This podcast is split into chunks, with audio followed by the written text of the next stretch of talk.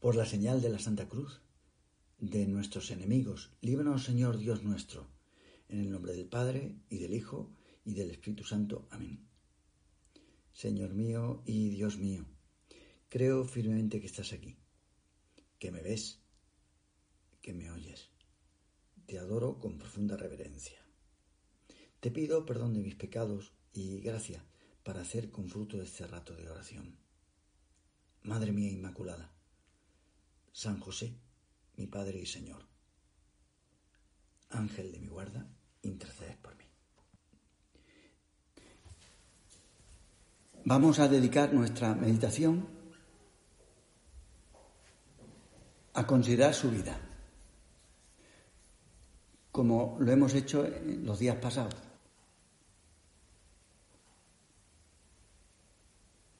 Ahí lo tenemos de la mano de Jesús. Era su padre, así le llamaba. Papá, Abba, en hebreo.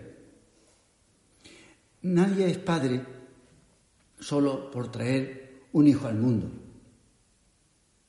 lo que podríamos llamar por motivo biológico. El verdadero padre y así es José, es el que se hace cargo de su hijo de forma total. Así ejercitó la paternidad sobre Jesús. No se apartó jamás de su lado, lo alimentó, lo protegió, lo educó, porque lo quería más que a sí mismo.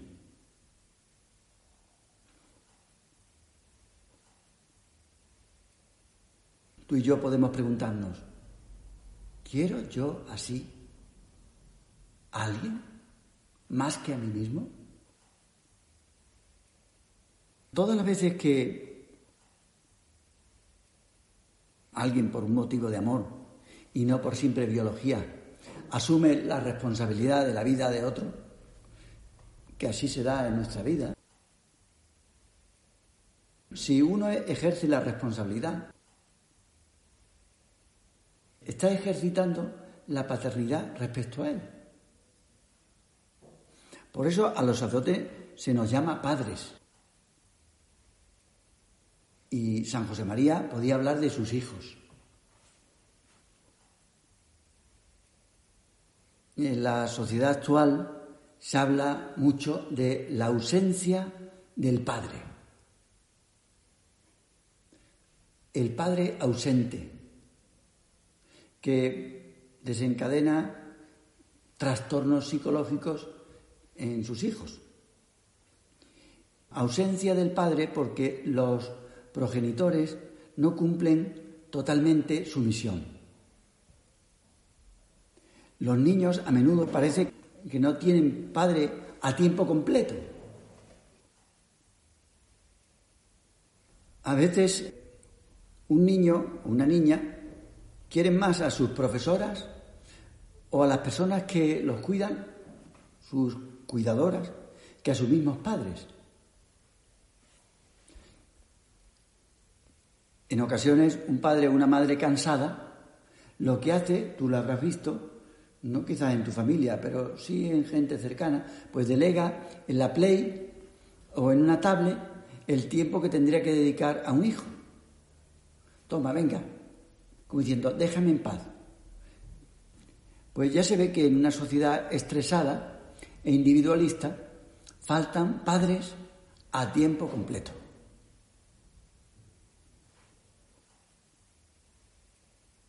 Y ahí lo tenemos, el modelo. También en la Iglesia necesita padres.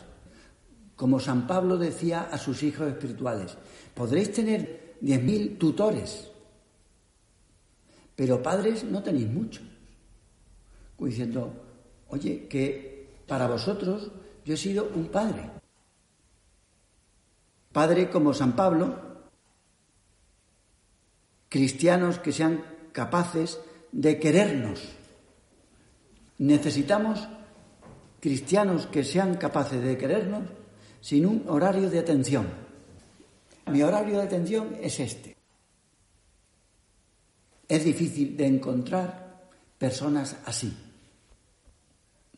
Por eso cada uno de nosotros que ayudamos a los demás a ser cristianos, debería poder decir, como el apóstol decía, fui yo quien os engendré para Cristo, al enunciaros el Evangelio.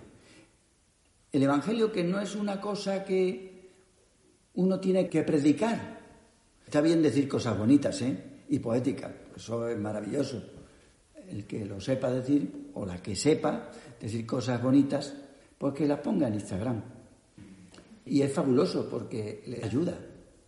Pero una cosa es poner una cosa bonita y otra cosa es vivirla. Enunciar, mejor dicho, anunciar el Evangelio, hay que hacerlo sobre todo con nuestra vida.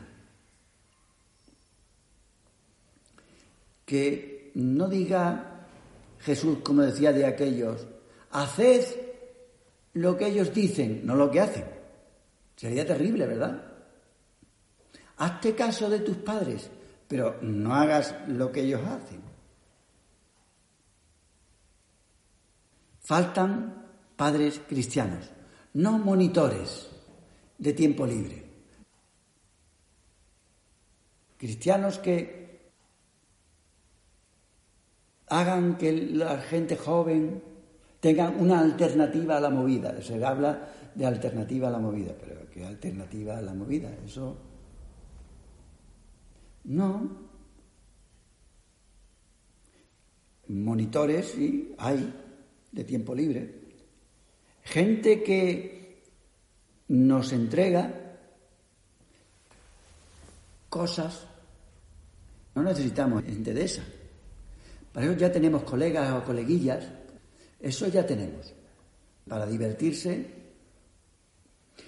Hemos dicho que faltan padres, pero también es verdad que en nuestra sociedad faltan madres, porque no solo faltan padres, no madres biológicas, que cada uno tenemos la nuestra y que en muchos casos son heroicas. Nuestras madres compatibilizan su trabajo con la atención a su familia, antes de salir de casa tienen que hacer cantidad de cosas. Levantarse a horas que son impensables para una persona normal y luego acostarse tarde.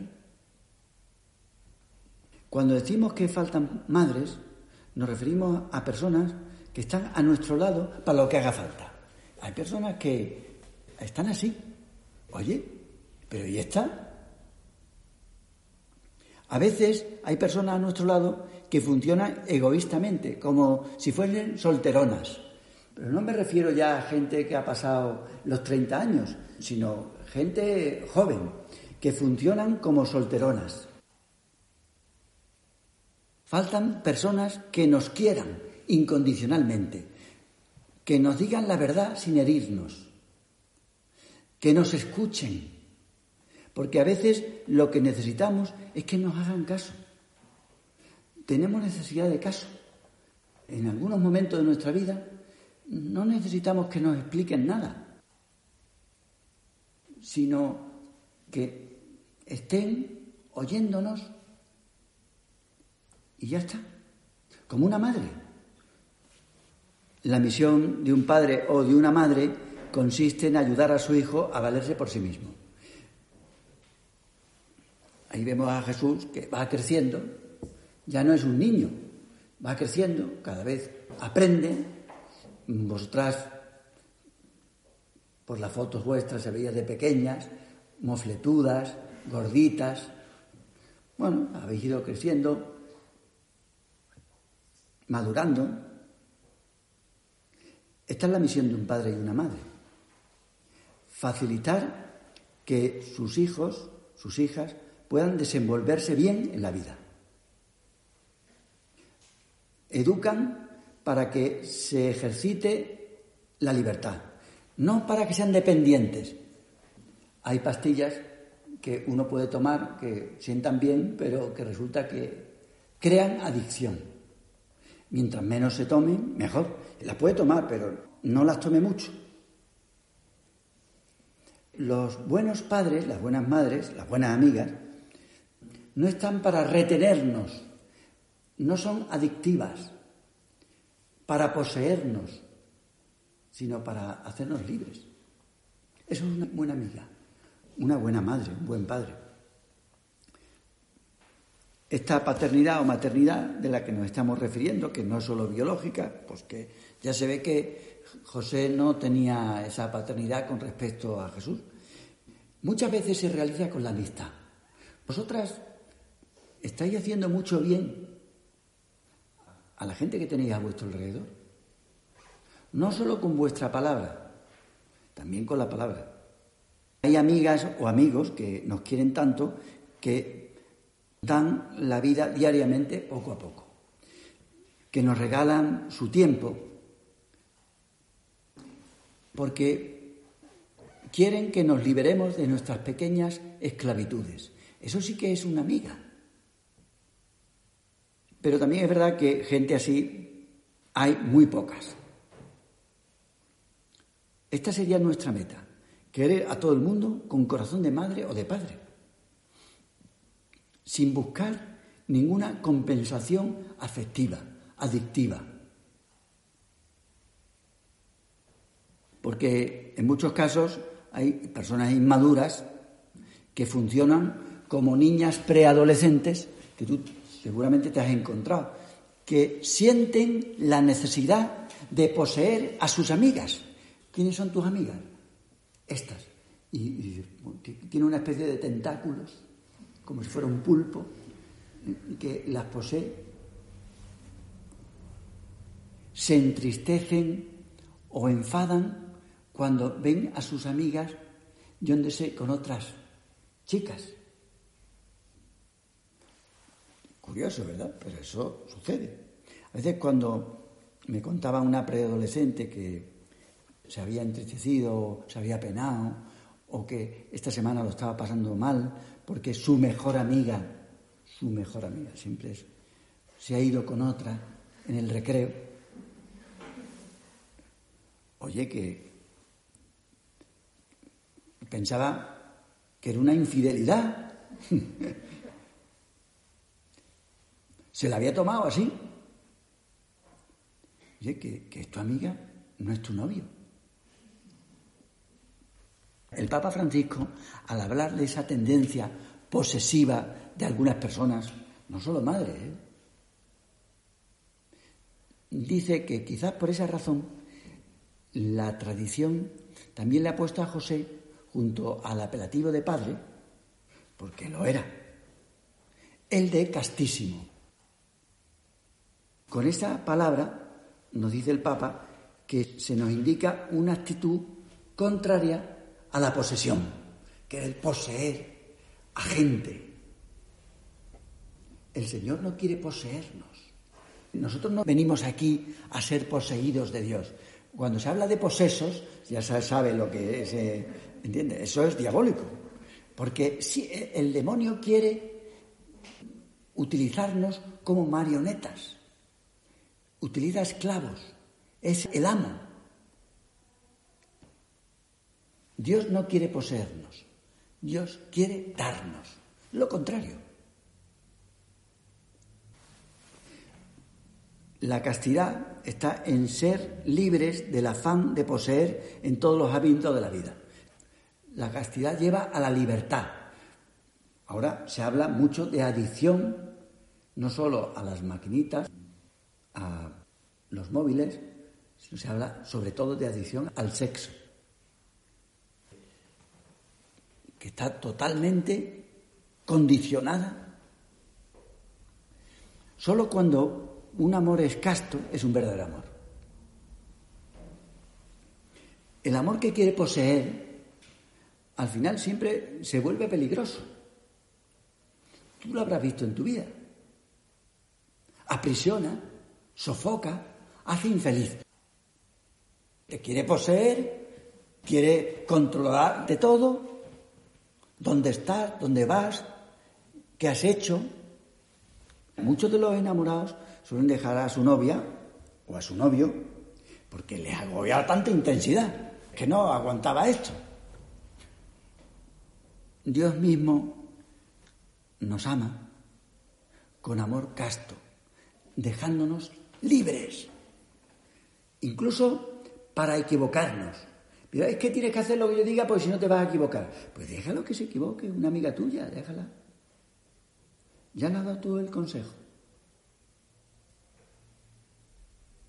Incluso Dios nos deja libertad para ponernos en contra suya. Pero la libertad no es un juego, es que es real. Tanto así que nosotros podemos estar un mes sin hablar con Dios, un año sin hablar con Dios. Cosa rarísima. Si yo te dijera, oye, ¿has hablado algo con tu padre? No. Llevo dos años sin hablar nada. Dios es así. La lógica del amor es siempre una lógica de libertad. Y José fue capaz de amar de una manera extraordinariamente libre. En un amor que decíamos antes, posesivo, agobiante, intenso, uno se sitúa en el centro. A ver, yo quiero poseer a esta porque tiene estas cualidades, esta porque es graciosa, esta porque la utilizo para este asunto, esta, el pulpo con sus tentáculos y yo en el centro. Las otras personas tienen que girar en nuestro entorno. En la vida cristiana pasa lo mismo. Hay personas que en la práctica no quieren a Dios. No. ¿Tú por qué haces esto? Pues porque me viene bien, me siento más a gusto, porque me siento limpia, porque me da tranquilidad. Oye, pero nunca haces las cosas por amor. ¿Por qué sales con este chico? Bueno, porque tiene dinero, porque es guapo y me relajo yo viéndolo, porque es gracioso y me divierto.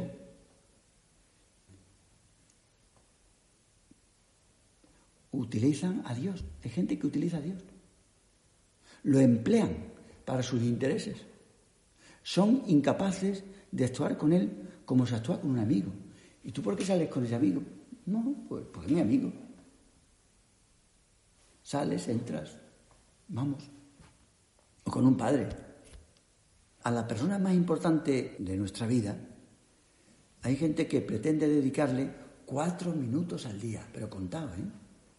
En el caso de que no haya sueño, si tiene sueño ni eso.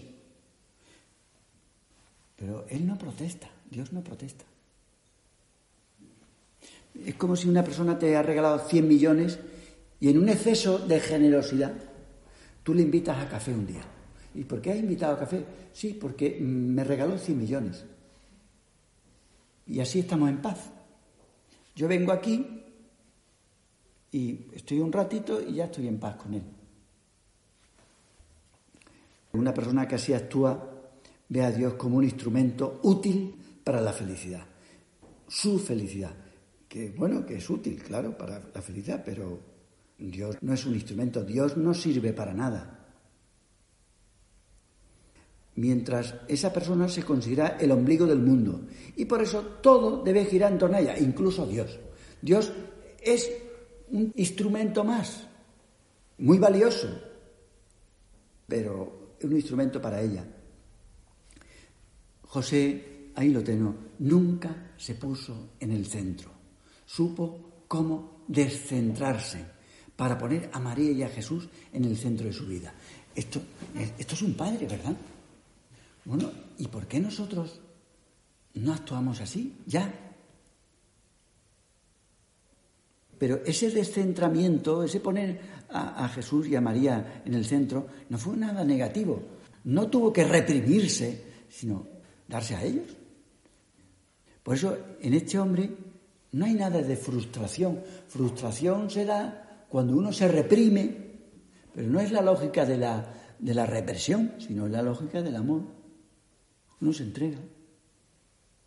El mundo necesita padres y verdaderas madres.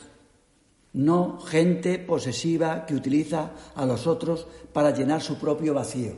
Como está vacía, no ama, como es una egoísta, pues necesita a otras personas que la llenen. Entonces, le son útiles. Bueno, pues esto es signo de, de falta de madurez, claro. Hay personas de 50 o 60 años que son unas inmaduras todavía, porque en realidad son unas egoístas. Toda su vida lo han hecho por, egoísmo, por ella, poniéndose en el centro.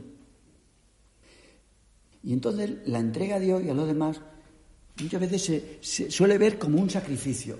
Las personas que ven como sacrificio todo lo que le va a entregar a Dios, mal asunto.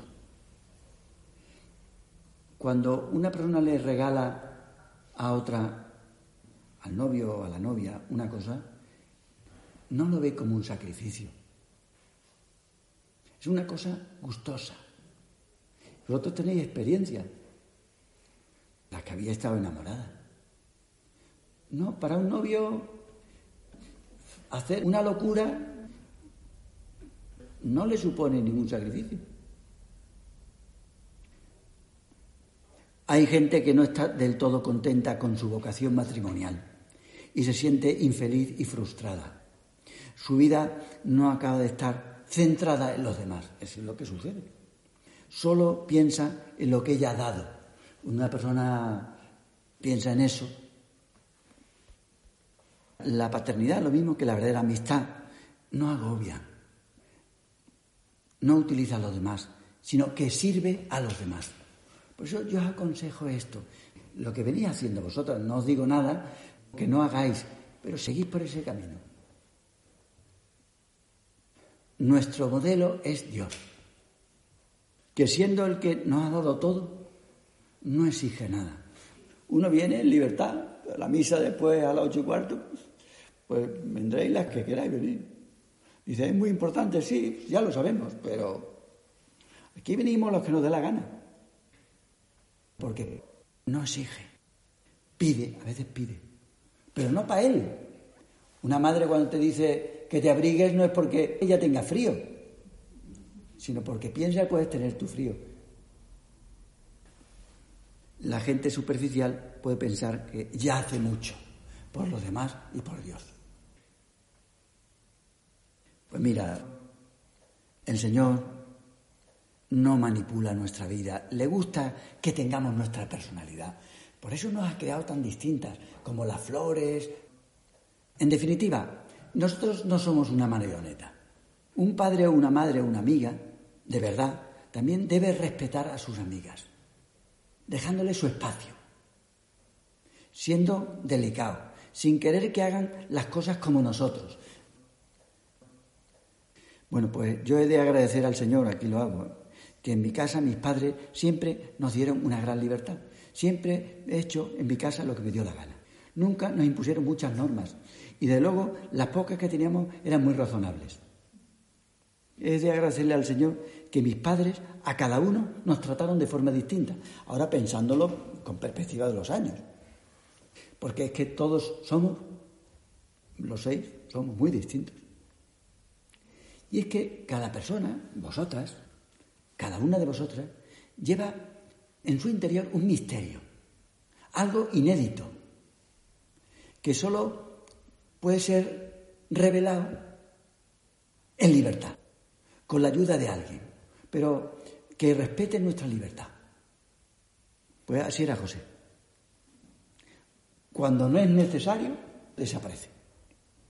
Con el tiempo un padre se hace inútil porque ha logrado la autonomía de su hijo. Ese es el mejor padre el que logra que su hijo sea autónomo, sabiendo que el niño no era suyo, sino que simplemente había sido confiado a su cuidado. Esto es lo que Jesús sugiere cuando nos dice, no llaméis padre a ninguno de vosotros en la tierra, pues uno solo es su padre, el del cielo. Claro, una madre dice, oye, que esta es tu hija, pero no en posesión, Dios te la ha dejado. Siempre que tengamos que ejercer la paternidad, la maternidad, debemos recordar que no es un ejercicio de autoafirmación nuestro. Las personas no son de nuestra propiedad. En cierta forma, todos los que estamos aquí nos encontramos en la condición de José. Todos representamos a Dios. Por el hecho de ser cristianos es más motivo. Por eso le pedimos a Él, José, enséñanos a cumplir nuestra misión en la vida. Todo el mundo tiene su misión en esta vida. José tuvo la suya, tú tienes la tuya, yo tengo la mía. Ayúdanos a cumplir nuestra misión en la vida y ahora en el colegio mayor. Te doy gracias, Dios mío, por los buenos propósitos, afectos e inspiraciones que me has comunicado en esta meditación. Te pido ayuda para ponerlos por obra. Madre mía Inmaculada, San José, mi Padre y Señor, Ángel de mi guarda, intercedes por mí.